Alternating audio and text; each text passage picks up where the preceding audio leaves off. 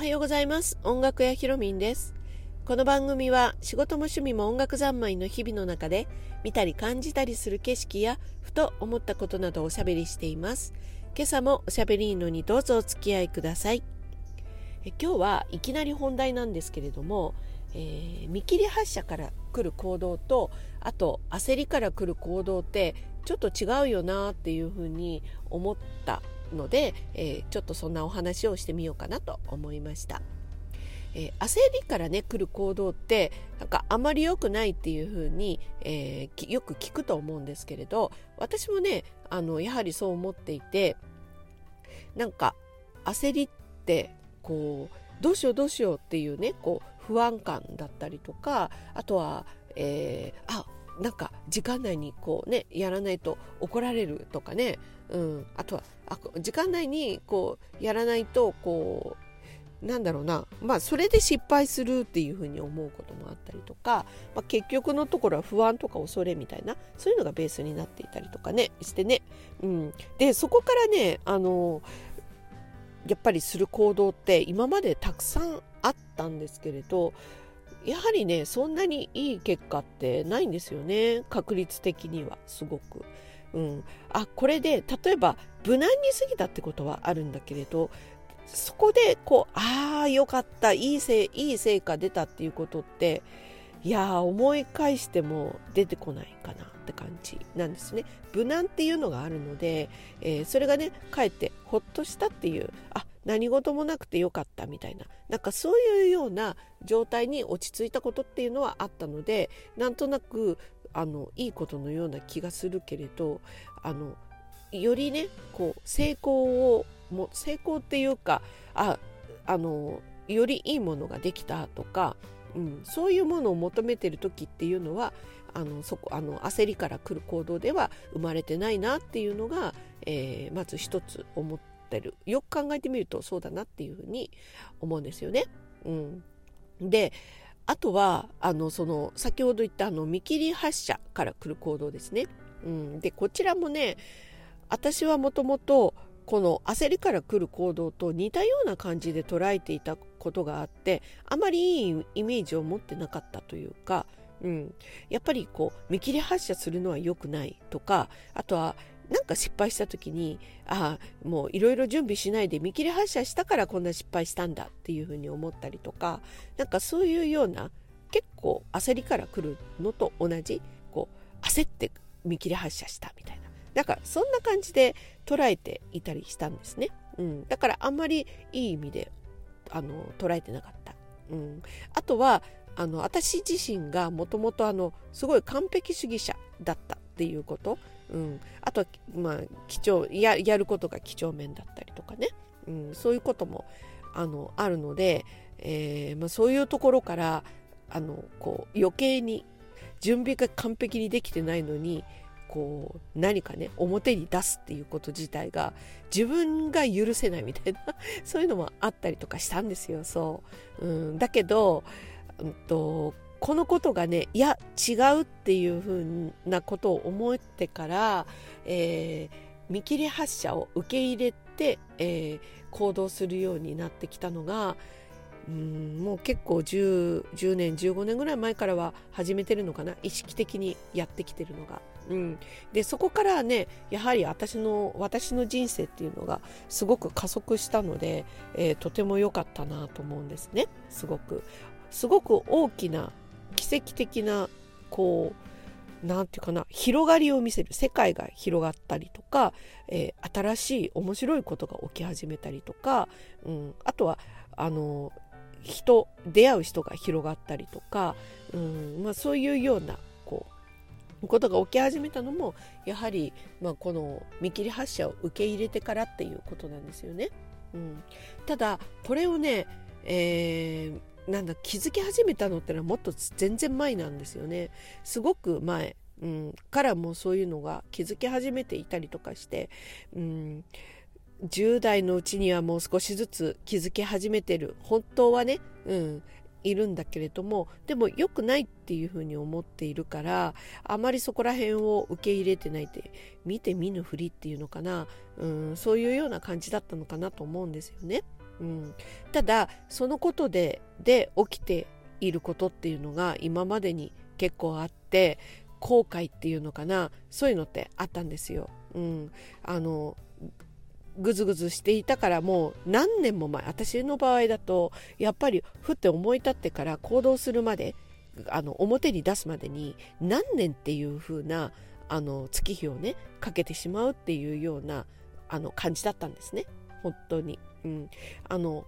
何か思い浮かぶとかこうしたらいいかなこれやってみたらいいかなとかそういうのっていうのはすぐ浮かぶタイプなんですね子供の頃から。そう。だけどそれをちゃんと実行するとか形に出してみるとか、まあ、そこら辺のあのことをするのに完璧主義者ってこともあるけど、まあ、勇気もないとかね、うん、引っ込み思案とか昔はねそうそういうのもあってあとはまあこんなの出してもバカにされそうとかなんかそういう人の目の怖さとかそういうのがすごかったからあのやはり出せない。まあ人の目がすごく気になるっていうのはやっぱりね、まあ、こういうのって遡っちゃうと大変なんだけれど、うん、あのこのねラジオだと第1、うん、どっかで喋ったな、うん、なんかね小学校の時長年のいじめがあったりとかしたのであの何か私が行動したらこうバカにされるみたいなイメージって自分の中で刷り込まれていたりした時期があるんですよね、うん、だからどうしてもねこう恥ずかしいんですよね。そういうの出してしまったあまたこんなんかバカにあこんなものなんか出してみたいな感じで白い目で見られるんじゃないかとかバカにされるんじゃないかとかっていうのが常にあったりして、うん、なかなか出せないっていうのがだから自分の中で完璧にして出すっていうのね。っていうところがあったりとかして、まあ、その完璧主義者っていうのはまあ、もしかしたらそういうことがあってそうなのかもしれないしもうよくわからないですよね。うん、元からなのか それもちょっとよくわかんないんだけれど そう、うん、でもいつの間にそうなっちゃったのそうなっちゃってたんですよね。うん、だから何年もかけちゃうっていう感じ。うん、だけどまあそれをやってるおかげで、えー、なんていうかな大事なこの日までにこれをしを出してなきゃいけないっていうものに間に合わなくってもう大失敗したり大チャンスを逃したりあとはもう一番究極なのは、えー、大切な人が亡くなったっていうことですね。その時にもうぐずぐずしているおかげでその人がとっても大切にして大事にっていうか楽しみにしていたものを私は間に合わすことができなかったっていうようなことがうん、1回どころじゃないんですよね。何回かあるんですよね。でその度に私がぐずぐずしていたから、うん、こんなことしないでもっと早く出せばよかったとかこんなにこうこねこねしないで、えー、早くこうその人の前でね表現すればよかったとか、まあ、そういうことがねそういう大後悔があるんですよ。10代のうちに。うん、にもかかわらず私は相変わらずこれを続けている。っていう日々も続くんですよね。うん、でそれをやってるうちに徐々に徐々に気づいていくんですけれども私はこんなことを永遠にやっていたらあの多分その状態で死ぬんだろうな。何にもない成し得ないまま死んじゃうんだろうな私は。もうあっという間にお年寄りになってもうこの世が終わるんだろうなとかね。あとはうん、まあ、自分がえーと、死に直面をするっていう出来事が今までに何回かあるんですけれどもそれはねあのどこかの回でも喋ってると思うんですけれども、えー、あのこう天才だったりとかあとは病気だったりとかでね、うん、あるんですけどその時も思うんですよ。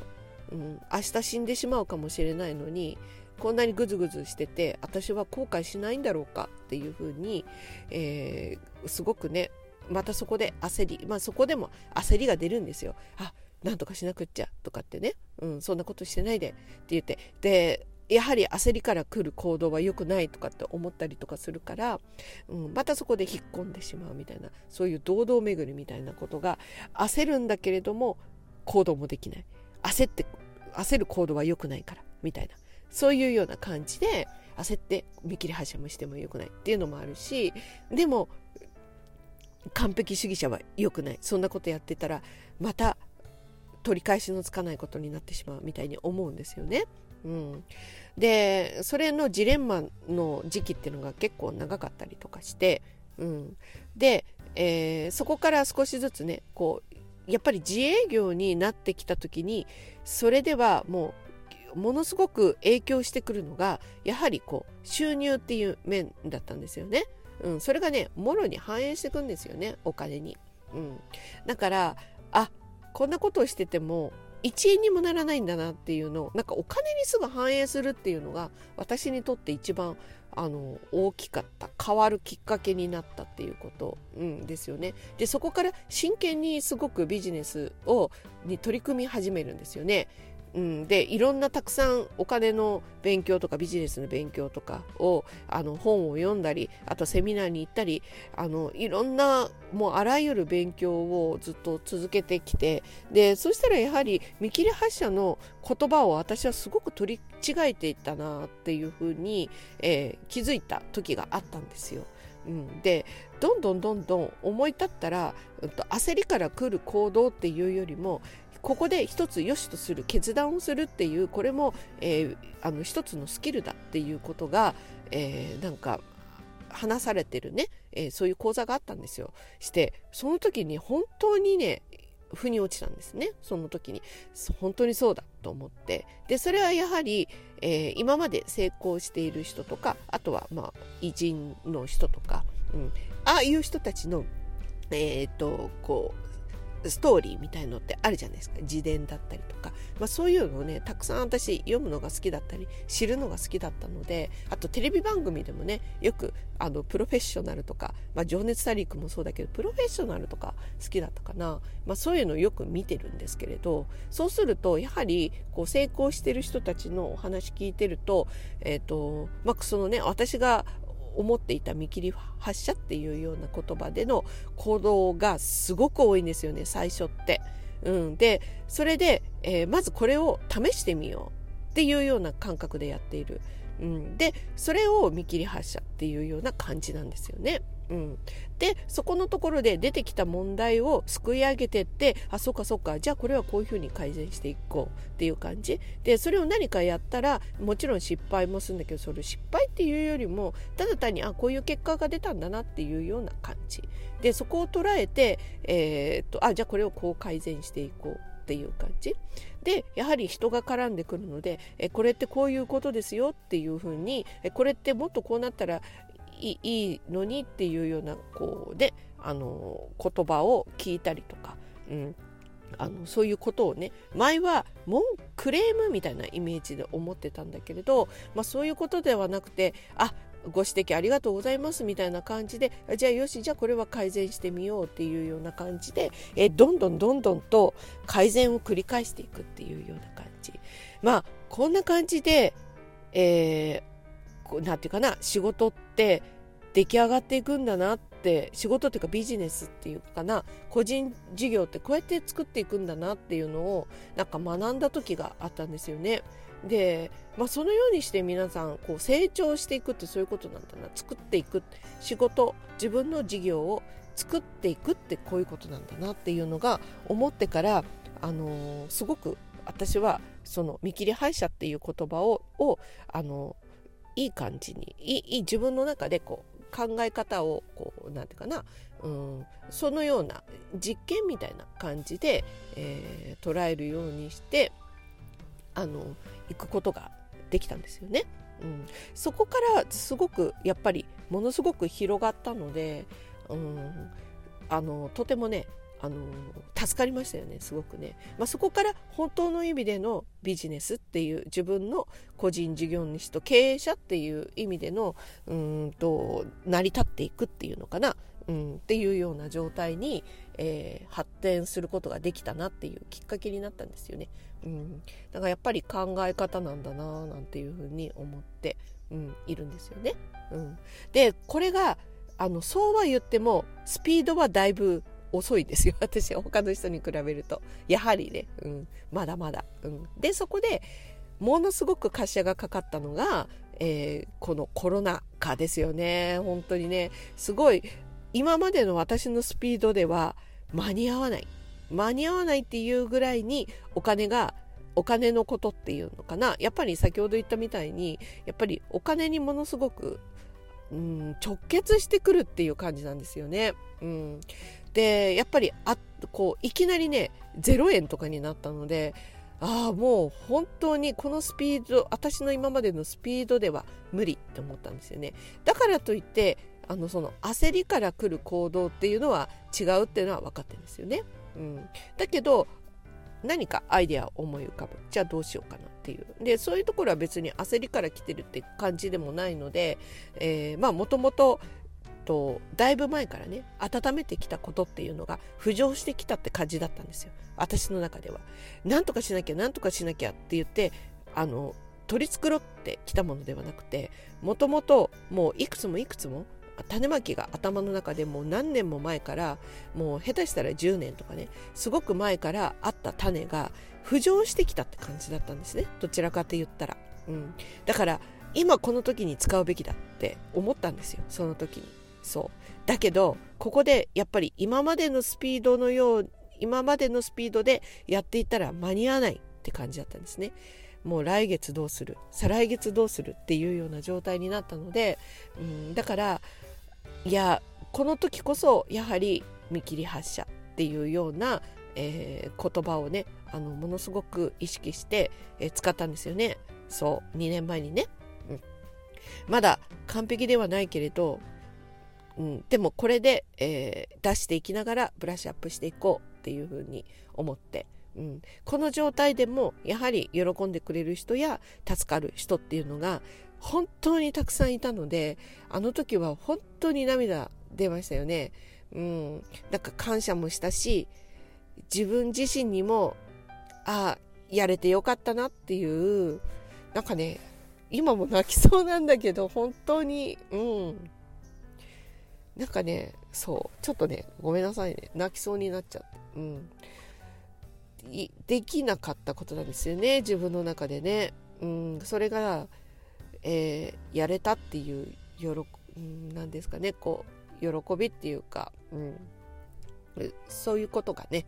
えー、あってね、うん、涙が出てきたなっていうような、えー、感覚があったんですよね。うん、でそこからやっぱりあの、まあ、今2年ぐらい経って、えー、こう自分のこう事業もねこうだんだんこうやはりこうガラガラリっていうまあガラリっていう感じなのかな今ね変わりつつあるっていうところがあって、うんまあ、そういう時期なんでしょうねきっとね。うん、でその時にはやはり必要なやはりスピードっていうのがある。うん、っていうのもすごく痛感してるんですよ。うん、なので、えー、まあねこういうのって長年やって私はこんなに時間をかけて、えー、気づいたっていう感じなんですよ。ちょっと長すぎるなと思うんですよね。そう。自営業って、自営業っていうかね、うん、もう本当にね、20に、まあね、こう、50年とか60年とかやられてる方にしてみりゃまだまだだけれども、うん、だけど、うん、フリーになってからっていうのはもうやっぱり30年とかなのかな、うん、だけどまあそういうなんか一つ、まあ、教室みたいな店舗を持ってみたいな、まあ、そういうところからそういう何かを構えたみたいなところを考えると、まあ、25年ぐらいとかそういう感じなのかなと思うんだけれど、うん、あのまだねフリーって言ってもその頃はどこかに所属してることもあの同時進行してるので、うん、まだね本当の意味でのフリーではないのかもしれないんだけど完全に自分一人で全てをこうなんですかねもう経営者としてやり始めたっていうことを考えるとやっぱり25年ぐらいなのかなと思うんですよね。うんまあ、まだまだと思う方もいらっしゃるかもしれないけどでも私にしてみればね25年かけてやっとこのことに今気づいてるっていうこの遅さ。遅いって自分でもちょっと思うんだけどでも嬉しかったですよ。すごく。それを気づけてね。うん、ななのでねあの今なんかやはりもっと早くそれに気づいてる人っていうのがやっぱり今のこう若い方はあの早いかなと思うんですよね。うん、で私の息子はあの今年今年っていうかそのあのまだ1年経ってないですけれども、うん、21年の2021年の4月から社会人になったんですね。学校を卒業して。うん、であのなんですかね。私と同じこうやはり個人事業主になったんですよ。いろんなものを振り切って。いやこの道を選ぶのかそれもこんなコロナ期にと思ったけれどあのすごくねサポートもあの精神面とか、まあ、いろいろ悩み相談はあのもちろんねこういう時期なのですごくしてるんですけれど、うん、だけど一人で気づいてることがすごく早くってああ私はこの年代の時にこんなことを気づいてないなっていうことだらけなんですよね。早いなーって感じすごくスピードが、うん、だから今の時代ってもっとそうもっと早いんだろうなっていう感じがするんですよね、うん、成長度がすごくなんかそんな風に感じたなと思っていましたね、うん。まあ、ちょっとね今日はねそんな話をしてみました。うん、もう今更気づいたっていう話だったのかもしれないんだけれど、うん、ちょっとね、えー、長い長く喋りましたね朝にしてはね。はい、まあ、ちょっとねふっと思ったので、えー、話をしてみました。では今日も一日、えー、頑張りましょう。失礼いたします。